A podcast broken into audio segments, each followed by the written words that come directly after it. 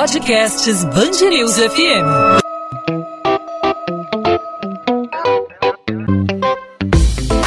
Dois às 20, com Maurício Bastos e Luana Bernardes. Primeira semana de agosto é a Semana Mundial de Amamentação. O leite materno é um alimento completo e ideal para o bebê, já que oferece inúmeros benefícios à saúde da mãe e da criança, sendo indicado nos seis primeiros meses como única fonte alimentar e após esse período, até dois anos, como alimentação complementar. Nas primeiras 48 horas após o parto, é importante que o bebê consuma leite materno para proteção contra bactérias e vírus. Para entender a importância da amamentação, hoje nós conversamos com a nutricionista Fabiana Petelar. Fabiana, seja bem-vinda ao podcast 2 às 20, tudo bem? Olá, tudo bem? Fabiana, queria que você falasse um pouquinho sobre a importância da amamentação é, no que diz respeito aos primeiros meses de vida da criança, o que a mãe deve ter conhecimento na hora da amamentação. A alimentação da mãe, ela deve ser controlada pelo menos aí no início da amamentação. O que você pode explicar para as mamães que estão nos ouvindo? Hoje em dia nós já temos, né, uma noção muito diferente de antigamente, que nós já sabemos todo o benefício que a amamentação pode causar, tanto para a mãe quanto para o bebê. Então, hoje, nós já temos uma noção melhor e as mães já estão ficando mais conscientizadas. Mas, por exemplo, a amamentação para o bebê, ela tem tantos benefícios na, na saúde intestinal, principalmente, na questão de imunidade, muitas vezes imunidade que ele vai levar o resto da vida dele para combater diversos tipos de micro-organismos. Inclusive, é super importante na questão do câncer de mama. Inclusive, a amamentação ela pode diminuir o câncer de mama, principalmente se a mãe amamentar por mais de um ano, né? Que geralmente os maiores benefícios estão na amamentação para a mãe a partir de um ano. Como a gravidez, a lactação produz os níveis de estrogênio, né? Que é um hormônio, e esse risco vai diminuir é, quando você está grávida ou amamentando. Então é bem interessante também para a saúde da mãe. Inclusive, na amamentação, a, as células da mama, elas podem se tornar mais resistentes e ser mais resistentes às mutações que podem vir a, a ocasionar um câncer de mama futuramente, por exemplo. Né? E o que a gente também fala que é muito importante é que muitas vezes a mãe, quando, na amamentação, ela se importa mais com o que ela consome, ela se importa mais com a alimentação dela. Então, provavelmente ela vai ter uma alimentação mais nutritiva, vai ter um estilo de vida mais saudável, limitando o uso de álcool, que é muito importante também, é, que nós fal falamos que o álcool ele não é indicado em nenhuma quantidade enquanto você amamenta. Não existe uma quantidade segura, tá? Não existe uma quantidade de álcool que nós falamos, olha, essa daqui é segura. Não, a gente não tem esses dados. Então a gente fala para evitar todo o consumo de álcool. Então, além de ter todos os benefícios para a mãe, tem também o benefício do contato mamãe-bebê, né? E, e, nesse período, a gente também não, não pensa muito de uma, de uma forma, mas quando o bebê está amamentando, é muito importante o desenvolvimento do bebê aquele movimento que ele faz de sucção na mama.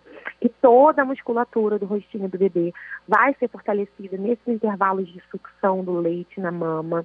O crescimento até do rosto dele, da face, vai afetar a respiração e a respiração incorreta pode prejudicar o sono do bebê, a memória e a concentração. E a boquinha dele, quando a bocanha lá, o mamilo, e consegue fazer sucção, evita que tenha esses problemas de sono, de memória, de concentração no bebê. Sem contar que também vai influenciar para o crescimento adequado da mandíbula, que isso é muito importante para as próximas fases de desenvolvimento da criança. E, e também, né, nessa sucção, a criança aprende a maneira correta de respirar, de mastigar e de deglutir. É ali que ela consegue começar a desenvolver né, essa, essa parte funcional do organismo da criança. E, e também é, a questão da fala é muito importante também na amamentação, porque até nisso a amamentação consegue ajudar. Por quê? nessa pega do bebê na mama, é, vai começar a provocar uns estímulos. Esses estímulos são alguns pontos articulados que são responsáveis pela produção dos fonemas da criança. Então, isso vai facilitar na hora dele começar a formar as primeiras palavras. Queria que você falasse sobre os alimentos que a mãe não deve deixar de consumir nesse período de amamentação. Tem algum alimento que ela precisa é, consumir para o aleitamento aí ser da melhor forma possível? Na verdade, sim, sim. Acho que, em primeiro lugar, o que a gente tem que falar sobre essa questão é o consumo de água da mãe. O consumo de água, ele tem que estar bem adequado tá? Porque a gente vai ter uma produção de leite, então a gente vai utilizar bastante água, bem mais do que o usual, no, no, nosso organismo. Então é interessante que a mãe consuma de 3 a 3 litros e meio de água por dia, o que é bastante coisa. Então demanda de uma atenção da mãe no consumo de água. E também é, a questão do álcool, né, que a gente não pode, a questão dos temperos também. A mãe ela tem que evitar os temperos industrializados, sempre temperos e ervas naturais. E em questão de nutrientes, é muito importante alimentos com cálcio, alimentos que tenham boa, boa quantidade de proteína, tem que ter uma ingestão proteica boa, carnes magras e também se adequar muito ao ferro porque muitas mães podem ter algum problema relacionado ao ferro nesse período que o corpo demanda um pouco mais. Então, o consumo de ferro também é essencial. E nisso a gente encontra principalmente nos vegetais verdes escuros, que são importantíssimos nessa fase da, da amamentação, nas leguminosas como feijão, grão de bico, esses tipos de alimentos são alimentos muito importantes. Os mais proteicos e também gorduras de boa qualidade. Gorduras de boa qualidade, no caso o azeite de oliva, na salada, bastante gestão de fibras. E é importante também a gente lembrar que nessa parte da alimentação, o bebê ele recebe uma carga de, de nutrientes, de, de micro-organismos que vão fazer parte de toda a vida dele. Então, assim, você constrói a imunidade da criança com o leite, porque o leite materno ele é perfeito. Aquele leite materno, ele é feito por aquela mãe de acordo com as necessidades daquele bebê. Vai ser a quantidade de gordura exata para o ganho de peso do bebê adequado, a quantidade de proteína ideal para o crescimento do bebê. Então, tudo é bem para aquele bebê mesmo que a mãe gerou. Então, o leite materno é totalmente completo. E também tem aquela questão, né, que a gente ouve muito dizer sobre aqueles alimentos que causam cólica, aqueles alimentos que causam incômodo, né, na criança quando consumidos pela mãe. Eu acho que é uma dúvida muito frequente. E, na verdade, não há causa específica para a cólica da criança, e sim muitos fatores que podem estar envolvidos. A cólica, geralmente, ela vem ali pela segunda semana de vida do bebê, e ela tem um pico em torno da sexta semana, da quarta, sexta semana. Mas a gente não tem, é, é muito individual. Às vezes, um alimento que é consumido pela mãe pode levar a criança a ter cólicas e tudo mais, outros, às vezes, não. Então, realmente, assim, é bem, é bem particular. As cólicas não são bem conhecidas, mas elas parecem que têm alguma relação com a maturidade do bebê, né, que às vezes ele está um pouco imaturo, e vai melhorar de acordo com o crescimento do bebê. Mas a alimentação materna, né, como possível causa de cólica, ela é bem controversa.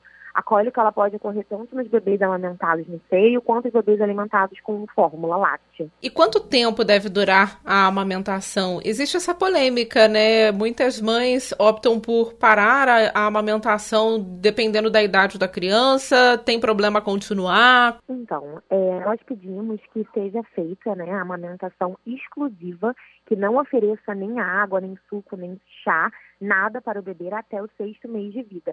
Essa amamentação até o sexto mês de vida ela é totalmente exclusiva do leite materno.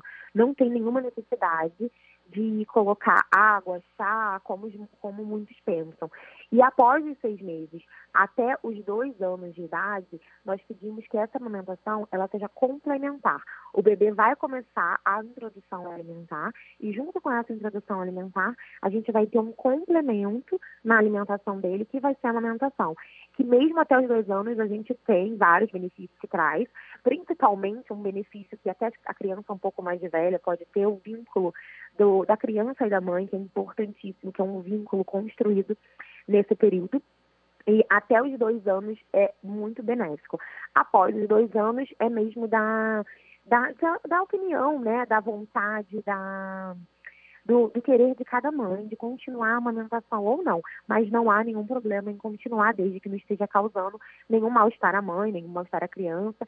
E também o que é importante é a criança não pode trocar a alimentação dela normal pela, pela, pelo seio. Muitas crianças começam a trocar, param de se alimentar né, com alimentos sólidos, uma alimentação normal, para ficar no seio. Aí depois de dois anos, é uma coisa que a gente vai se preocupar bastante com isso, que a gente tem que botar a amamentação mesmo como complementar. E como fazer a transição aí da alimentação para o consumo de alimentos sólidos? Olha, eu acho que o mais importante é a mãe observar a aceitabilidade de cada bebê que alguns bebês tendem a ter uma introdução alimentar mais simples, eles aceitam com mais facilidade texturas diferentes, é, aquela novidade né, do alimento, dos tipos de fruta. Tem bebês que já aceitam bem a introdução. Tem outros que vão demorar um pouco mais, e isso é completamente normal. Tá? É, tem alguns bebês que podem ficar até um ano de idade, então com dificuldade de colocar a alimentação né, totalmente, os alimentos sólidos e tudo mais tá? E assim, a, a, gente tem que introduzir nessa transição, claro que em partes, né? Primeiramente, a gente vai colocando alguns alimentos com texturas melhores, depois a gente vai colocando alimentos com outras texturas, uhum. só que a gente tem que entender que o bebê tem que ser apresentado a todos os grupos alimentares. O bebê, ele tem que ser apresentado a todos os vegetais. Claro que tem um alimento ou outro que a gente pede para evitar, como, por exemplo, é o caso do mel, que a gente pede para evitar a introdução alimentar mas a grande maioria dos grupos alimentares de alimentos naturais a gente vai introduzindo aos poucos. Tá certo. Fabiana Petelar, nutricionista, explicando aí a importância da amamentação, já que a primeira semana de agosto celebra aí a Semana Mundial de Amamentação. Fabiana, obrigada pela participação aqui no podcast 2 às 20. Nada, obrigada a você. Tchau.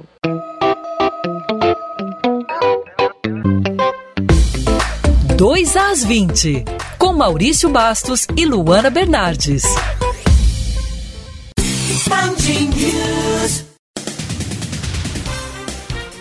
A Prefeitura do Rio prevê a livre circulação na cidade sem necessidade de restrição a partir do dia 15 de novembro, quando o uso de máscara só seria obrigatório nos transportes públicos e estabelecimentos de saúde. O anúncio foi feito nesta quinta-feira, quando o município apresentou o plano de flexibilização das medidas de restrição da pandemia. O plano prevê a liberação de 50% do público nos estádios a partir do dia 2 de setembro, desde que todos estejam com o esquema vacinal completo. Eventos em ambientes abertos também devem ser permitidos a partir desta data. A segunda etapa do plano está prevista para o dia 17 de outubro, quando a prefeitura Prefeitura quer permitir 100% da capacidade de público com o esquema vacinal completo nos estádios e também nas boates e festas em ambientes fechados. E no dia 15 de novembro, além da liberação do uso de máscaras, o município quer autorizar a livre circulação de pessoas sem restrição de capacidade ou distanciamento.